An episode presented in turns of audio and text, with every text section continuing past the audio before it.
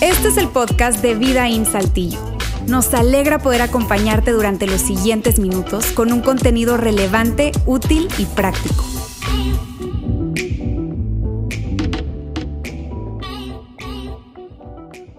Gracias, gracias por conectarte, mantenerte conectado a la iglesia es para nosotros una meta, eh, nos hemos propuesto eso. Eh, y especialmente a ti, si hoy nos estás viendo o escuchando por primera vez, es un placer eh, que nos acompañes. Todo lo hacemos, créeme, pensando en ti, contigo, en nuestra mente. Estamos en esta segunda parte de nuestra serie navideña que hemos llamado todo es bueno. Y cuando yo no sé si te pasa como a mí, pero cuando yo leo esa frase, todo es bueno, Navidad, todo es bueno. Realmente todo es bueno y precisamente hemos decidido abordar este, esta, esta serie desde esa noticia que generó precisamente y lo que produjo aquella primera Navidad en términos de el ambiente alrededor. Porque repasando lo que uno de los cuatro biógrafos de Jesús, ese hombre fue Lucas, un médico súper minucioso y que se dedicó a escribir pues con muchísimo detalle aquello que había ocurrido tras el anuncio y la llegada del Mesías prometido a la humanidad en esa primera Navidad. Y él decía precisamente que esas habían sido grandes noticias, buenísimas noticias que produjeron un montón de alegría y fue para todos y eso es especialmente curioso, es especialmente eh, relevante teniendo en cuenta el contexto histórico en el que vivía el mundo en esa época, especialmente en esa zona geográfica donde nació el Mesías. Me refiero a todo el imperio romano, eso era parte del territorio del imperio romano, un imperio conocido por su crueldad, por sus amenazas, torturas, persecuciones, etcétera, etcétera, etcétera. Así que en ese contexto, decir que o escuchar que habían buenas noticias seguramente eran interpretadas de la siguiente manera, serán buenas para un grupo, pero para otro grupo seguramente no van a ser buenas. De hecho, seguro van a ser muy, muy malas. Pero la cosa con las buenas noticias es que atraen, no sé si te has dado cuenta de eso. Más allá incluso de que si consideramos o si podemos cerciorar que son ciertas, verdaderas o no. Cuando lo piensas así, eh, te das cuenta de que, por ejemplo, si yo te hubiese dicho hace unos cuatro meses, en una semana estará lista la vacuna contra el COVID eh, y va a estar disponible para todos, eso seguramente habría generado en ti algo de escepticismo. Sí, habrías pensado, bueno, no sé si es cierto, pero al menos intriga y el interés de acercarte. ¿Por qué? Porque aunque no fuera cierto, desearías que fuera cierto. Y eso es lo que produjeron aquellas primeras buenas noticias cuando se dio el nacimiento de Jesús y con él la llegada del Evangelio, del mensaje de Jesucristo, en, esos, en ese sentido, el mensaje de Dios para la humanidad. Por eso es sorprendente para mí, honestamente, y un poco inquietante, eh, que tras observar un poco de historia y especialmente hablar de lo que hoy enfrentamos cuando se trata del acercamiento o distanciamiento de la gente de las buenas noticias que representan el Evangelio o el mensaje de Jesús. Y no lo digo solamente porque es mi opinión. Eh, hace apenas unos días cenábamos mi esposa Eliana y yo con un, par de amigos, una pareja de amigos, y e inevitablemente salió el tema de la religión y, la espiritualidad. Eh, y entonces yo recordé unos datos eh, que están dentro de un informe pues, publicado por una organización llamada Pew Research, que se dedica precisamente a evaluar o a eh, estudiar la tendencia del comportamiento espiritual y religioso del mundo entero, pero particularmente hablando de América Latina, eso es lo que dice Pew Research. En, en el 2050, en el año 2050, si las tendencias siguen como van, el cristianismo, en ese, cuando digo cristianismo hablo de ese gran abanico desde el catolicismo hasta el protestantismo, es decir, cristianos evangélicos hasta católicos, ortodoxos y todo lo que está en el medio, todo eso que llamamos cristianismo en cualquiera de sus denominaciones, habrá tenido una pérdida neta de 9 millones 360 mil personas que habrán no solo abandonado la fe cristiana en la que fueron criados. La inmensa mayoría de América Latina fue y crecimos en familia, colegios y en general en la cultura con una formación religiosa cristiana. Te repito, en ese gran abanico. Es decir, ellos señalan, hay una puerta giratoria y gente acercándose a la, fe, gente abrazando la fe cristiana, pero al mismo tiempo hay gente abandonándola. Y esa, esa, esa puerta giratoria da un resultado neto proyectado de 9 millones de personas menos. Pero ¿qué es lo que está sí creciendo? si ven esa proyección, bueno, lo que crecería es la cantidad de personas que han decidido desafiliarse a cualquier religión. Es decir, crecieron siendo católicos o crecieron en cualquier denominación cristiana en América Latina y han dicho, sabes que yo, yo, yo conozco el catecismo y fui formado por mis padres en eso y valoro aquello que me enseñaron, pero ya no quiero más. Yo fui a la escuela dominical y valoro todo eso, pero y conozco la Biblia, pero ya no quiero más. No quiero pertenecer a ninguna religión, me desafilio. Y eso es, es triste, es doloroso para nosotros. ¿Por qué? ¿Por qué debe ser así cuando las noticias, según Lucas y los evangelistas, esos biógrafos de Jesús, ante la llegada de la primera Navidad, del nacimiento del Mesías, eran buenas, buenas noticias, buenas nuevas para todos, que produjeron mucha alegría? ¿Por qué? Si es tan bueno, no sencillamente vemos gente decir, mira, quizá dude de su existencia, pues es difícil de creer, pero, imagínate que fuera verdad, imagina que fuera verdad. ¿Por qué tanta, tanto distanciamiento? Si es bueno, ¿por qué tanta resistencia? ¿Qué es lo que ha pasado? Y esa es la pregunta con la que quiero que tú y yo luchemos en los siguientes minutos de este mensaje. ¿Qué es lo que ha pasado? ¿Qué pasó con esas buenas noticias? Para todos, ¿qué pasó? Y yo voy a responder eso así abruptamente y vamos a hablar a lo largo de los siguientes minutos, te repito, de eso. Nosotros pasamos. Nosotros. Y cuando digo eso me refiero a que los seguidores de Jesús, aquellos que nos consideramos seguidores de Jesús, y si tú estás viendo este mensaje y tú te consideras un seguidor de Jesús, te repito, no importa en qué parte de ese gran abanico del cristianismo estás o hayas crecido o con el que te identifiques, si como yo te consideras un seguidor de Jesús, nosotros no hemos, y eso es difícil de escuchar seguramente, pero nosotros no hemos personificado muy bien el mensaje del Evangelio de Jesucristo. Al contrario, hemos sido una mala personificación. Y eso es, sé que es incómodo. Y si tú no te consideras un seguidor de Jesús, qué bueno que estás viendo o escuchando este mensaje. ¿Por qué? Porque probablemente ahora en los siguientes minutos vas a confirmar tus sospechas o vas a encontrar respuesta a una pregunta que te has hecho. Precisamente esa, esto debería ser bueno. ¿Y por qué no es tan bueno? Porque tanta gente se distancia. Bueno, cuando hablo de una mala personificación me refiero a que el mensaje terminó siendo bueno para algunos, pero para otros malo. Para algunos y para otros eh, eh, criticados, discriminados, hechos a un lado, juzgados. Otros han visto a los cristianos en cualquiera de sus denominaciones como gente que se cree superior moralmente a los demás, que cree que pues está más cerca de Dios, que cree que tiene autoridad, es más espiritual, etcétera, etcétera, etcétera. Se han sentido señalados culpables, miserables. Los pequeños grupos se han sentido cada vez más discriminados y es, es totalmente válido si esa ha sido tu experiencia, si ese ha sido tu caso, que te sientas así. Pero regresando a quienes nos hemos considerado seguidores de Jesús, es triste y es un poco, honestamente, te quiero confesar, vergonzoso. Porque nunca se pensó, nunca Jesús pensó que fuese de esa manera. La idea siempre fue la misma, que fueran buenas noticias, que produjeran un montón de alegría para todos. Como cualquier buena noticia produce alegría en ti. Es decir, independientemente si se trata de la religión o de otro tema, piensa por ejemplo en salud. Si te dan una buena noticia respecto a tu estado de salud, más allá de que sea cierta o no, tú te alegras. Si te dan una mala noticia, más allá de que sea cierta o no, eso te saca un poco de onda y das pasos atrás. Quieres estar lejos de las malas noticias.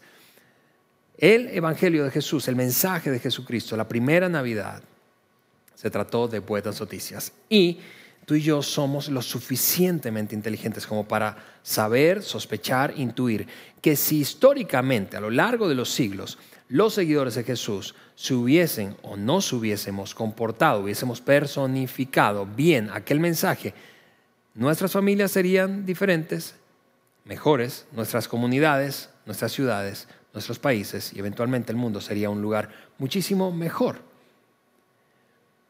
Y lamentablemente creo que por siglos ha habido una confusión cuando se trata de la fe en Jesucristo. ¿Y que, a, qué me refiero con eso? Que hemos abrazado una fe como muy hacia lo interno, introspectiva, y que tiene que ver solo con nuestro sistema de creencias, pero poco que ver con nuestro comportamiento cotidiano.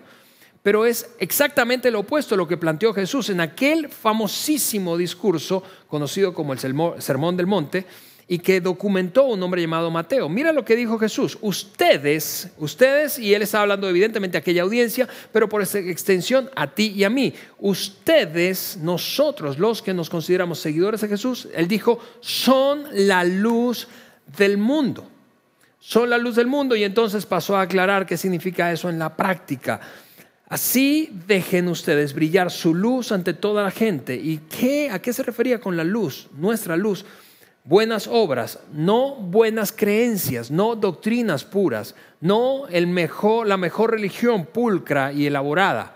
No, buenas obras, comportamiento, buenas obras. Dejen que sus buenas obras, las que ustedes realizan, brillen de tal manera que la gente adore al Padre Celestial. En otras palabras, Jesús estableció una conexión directa entre nuestro comportamiento y la interpretación que la gente da de las buenas noticias y por lo tanto de cómo es Dios. Dicho de otra forma, Tú y yo, nuestro comportamiento, quienes somos seguidores de Jesús, el comportamiento de los que tú, si tú no te consideras un seguidor de Jesús y, conoces seguidores de Jesús, el comportamiento de un seguidor de Jesús es un reflejo, para bien o para mal, de las cualidades o defectos de nuestro Padre Celestial.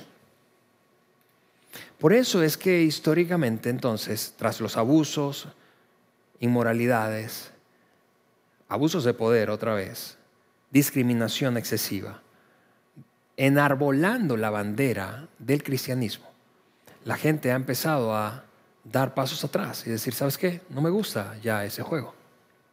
Ya no quiero más.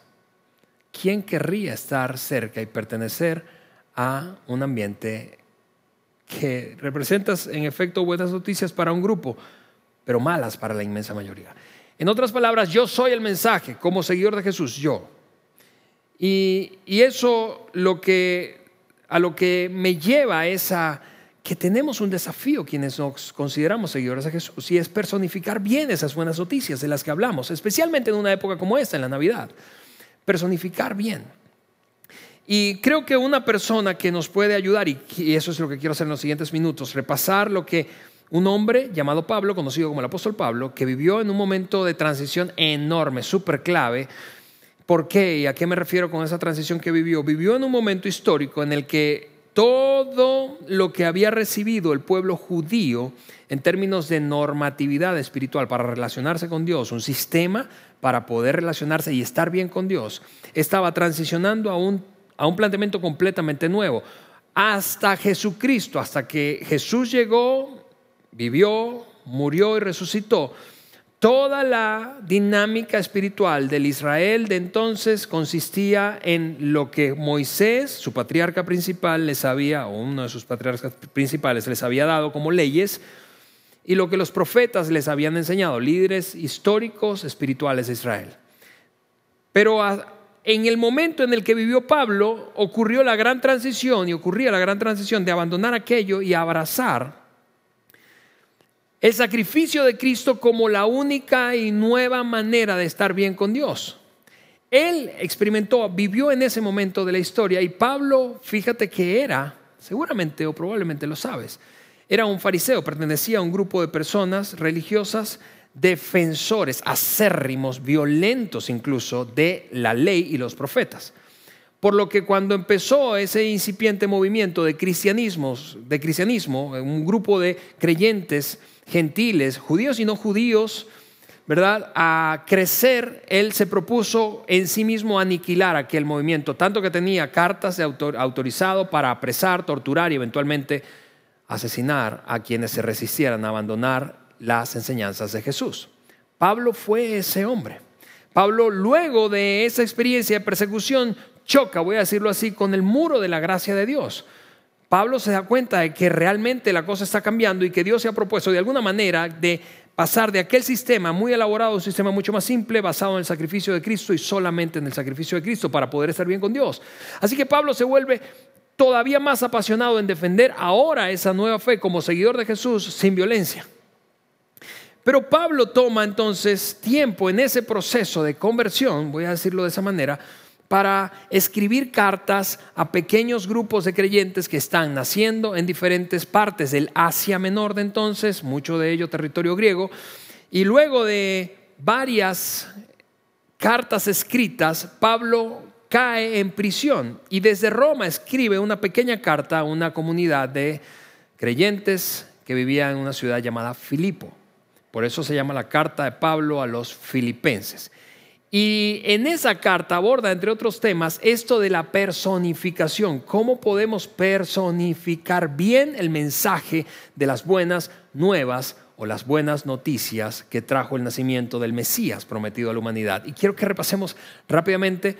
Me encantaría solo leerlo y no comentar nada, pero creo que me va a costar mucho. Así que mira esto conmigo, lo que escribió Pablo a los filipenses. Él comienza con, haciendo preguntas que son obvias, que él conoce la respuesta. Él les dice, ¿hay algún estímulo en pertenecer a Cristo? ¿De alguna manera se sienten motivados? ¿Han recibido algún beneficio? Luego dice, ¿existe algún consuelo en su amor? ¿Realmente han sido consolados? Claro que sí, él lo sabía. Él lo sabía porque los conocía. Él lo sabía porque había plantado esa iglesia. Él lo sabía porque los había acompañado. Luego dice, ¿tenemos en conjunto alguna comunión en el Espíritu? ¿Tienen ustedes un corazón tierno y compasivo? Sí, la respuesta a todo eso es sí, porque eso se parecía a la experiencia cristiana de ese momento. Y luego Pablo entonces dice, si eso es así, entonces háganme un favor, háganme verdaderamente feliz, poniéndose de acuerdo en todo, de todo corazón entre ustedes. Y entonces salta al punto, mira esto, al punto del comportamiento cotidiano como una muestra de que somos seguidores de Jesús, quienes decimos serlo. Y él dice, para ser más específico, ámense unos a otros, trabajen juntos con un mismo pensamiento y un mismo propósito. Pero yo me imagino, yo no sé si te pasa a ti, a, los lectores de Filipos pensando, a ver, Pablo, pero por favor, podrías ser más específico.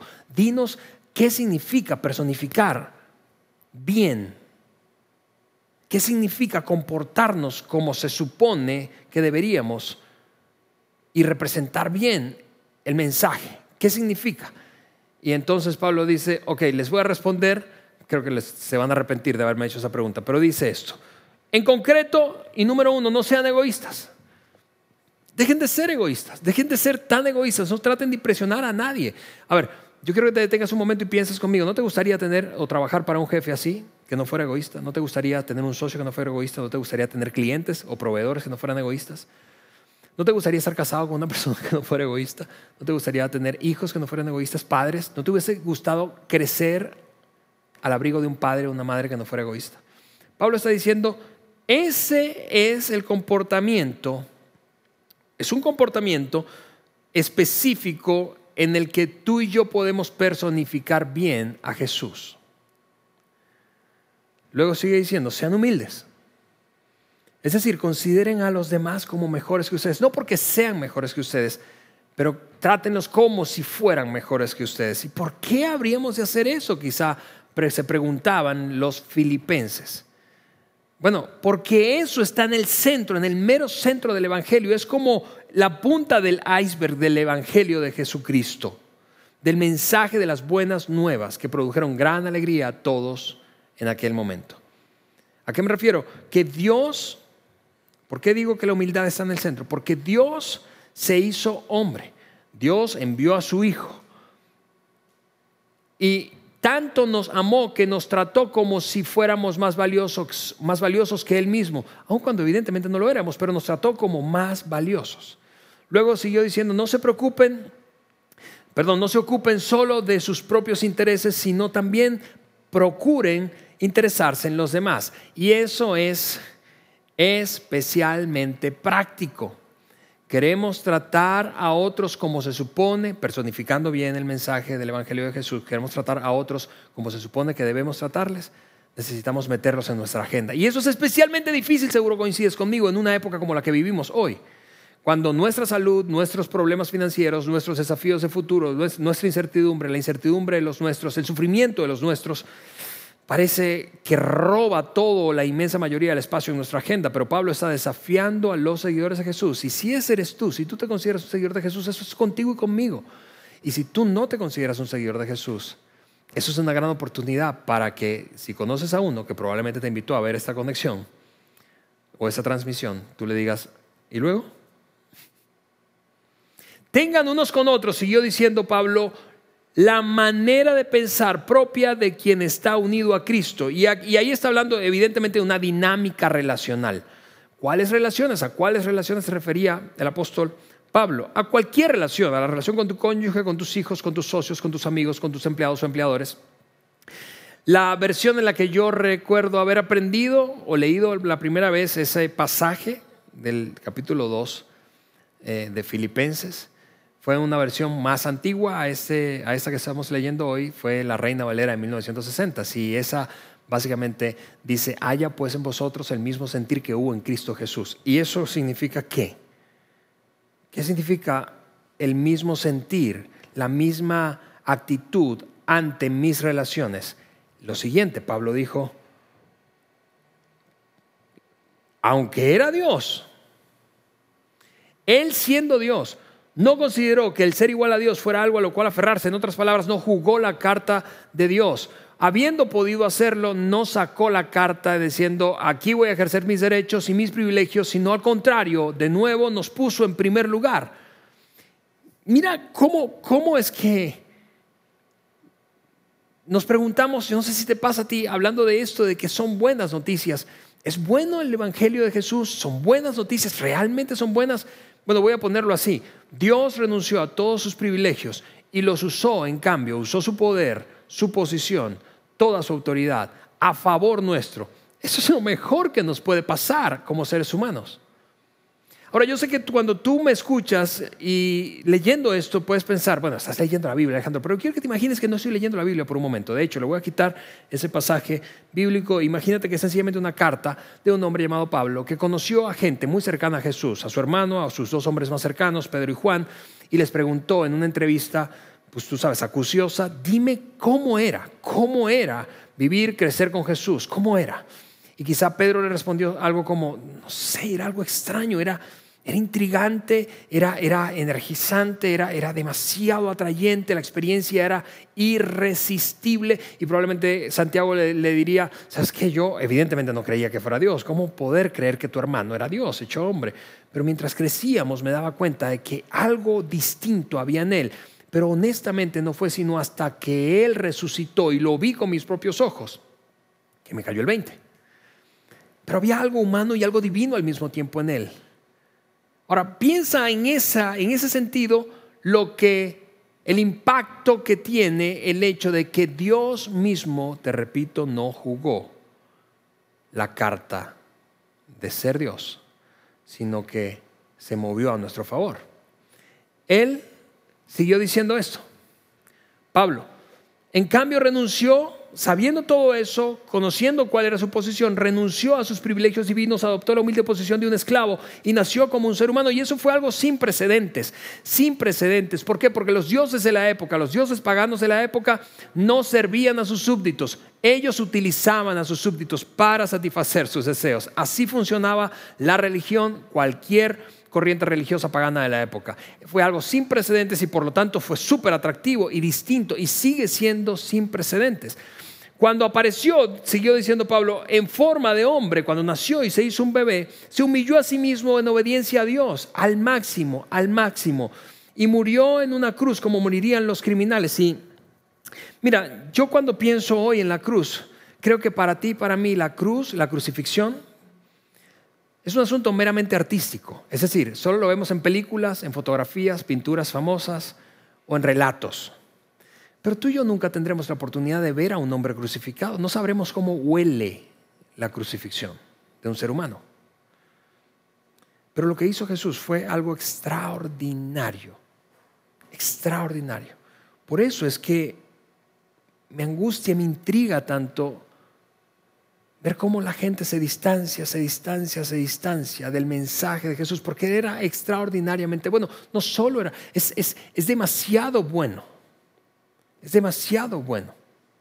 ¿Es bueno el mensaje de Jesús? Claro que sí, claro que sí, es bueno para ti, no solamente es bueno para un grupo, es bueno para todos, es bueno para los pobres, ricos, mujeres, hombres, niños, adultos, es bueno para gente que tiene dificultades.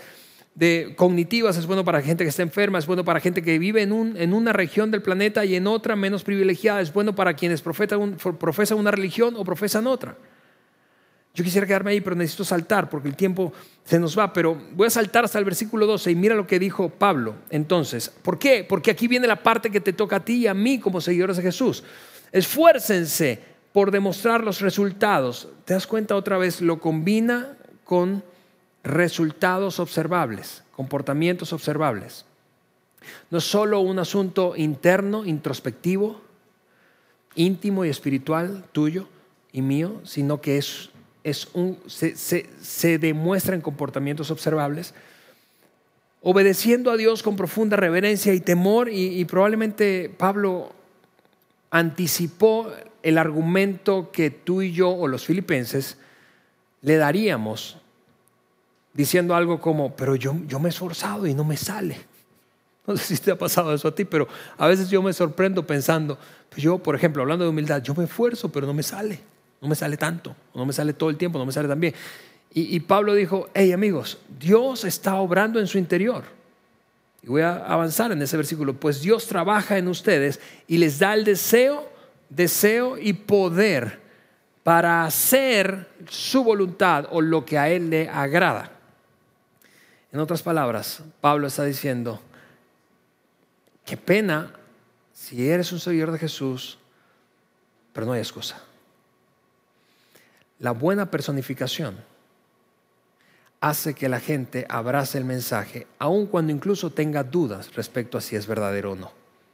La mala personificación hace que la gente se distancie del mensaje, aun cuando haya crecido creyendo que es cierto.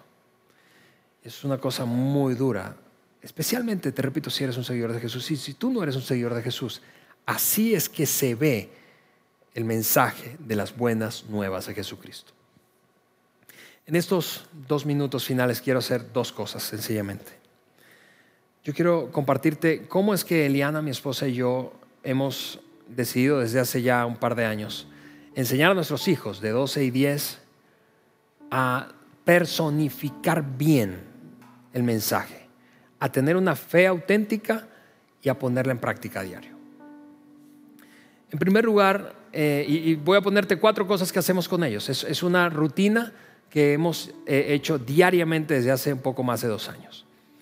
Le hemos dicho, necesitan vivir sabiamente, necesitan amar sin reservas, liderar con valentía y soñar salvajemente.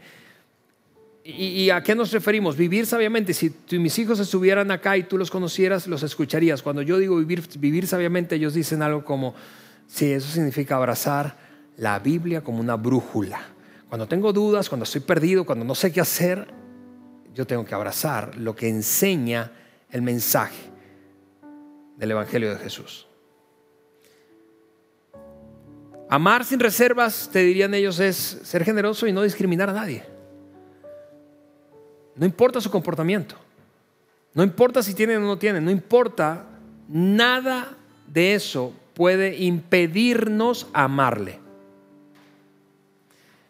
Y ser generosos con ellos. Liderar con valentía es esforzarse, esforzarse, echarle ganas aún cuando no tengamos ganas y el resto confiárselo a Dios.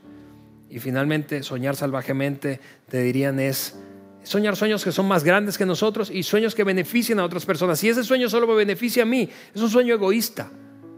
Y eso no es una buena personificación del mensaje del Evangelio de Jesús. Y lo que quiero animarte a hacer en los siguientes días es Descubre tus propios cuatro o tres o dos o una manera de personificar si te consideras un seguidor de Jesús. Personificar bien y volver a ser atractivo, irresistible ese mensaje. Y si tú no te consideras un seguidor de Jesús, yo quiero tomar un momento sencillamente para pedirte perdón. Porque probablemente te has distanciado y has mantenido tu pie en el freno reservándote porque tuviste una mala experiencia o varias malas experiencias. Con seguidores de Jesús o quienes decían serlo, con instituciones que decían representar seguidores de Jesús o representar a Jesús. Yo quiero pedirte perdón porque aunque no tengo la autoridad de, sobre todas esas personas que pudieron haberte causado esa mala impresión o experiencia, es vergonzoso que hayas vivido eso, porque nunca Dios pensó que el mensaje fuera malo para ti. Son buenas noticias para ti también. Así que si me permites, quisieras terminar antes de cantar un par de canciones y la banda está lista allí, orar, orar para que Dios nos ayude a personificar bien a aquellos que somos sus seguidores y al mismo tiempo a ti que no te consideras un seguidor de Jesús, que logremos que el mensaje sea atractivo como lo fue desde el principio. Señor, yo quiero darte gracias. Gracias porque tenemos la gran oportunidad por delante, Señor, de hacer con nuestras obras, con nuestro comportamiento cotidiano, una diferencia en lo atractivo que es realmente tu mensaje, Dios. Te pedimos perdón por, por nuestros descuidos, por nuestra falta de intencionalidad, por nuestra discriminación, por nuestro aire de superioridad moral. Si hemos hecho eso, Señor, personal, colectivamente, ayúdanos a cambiarlo de tal manera que otros puedan abrazar tu mensaje tal como es, irresistible, una buena noticia para todos. En el nombre de Jesús. Amén.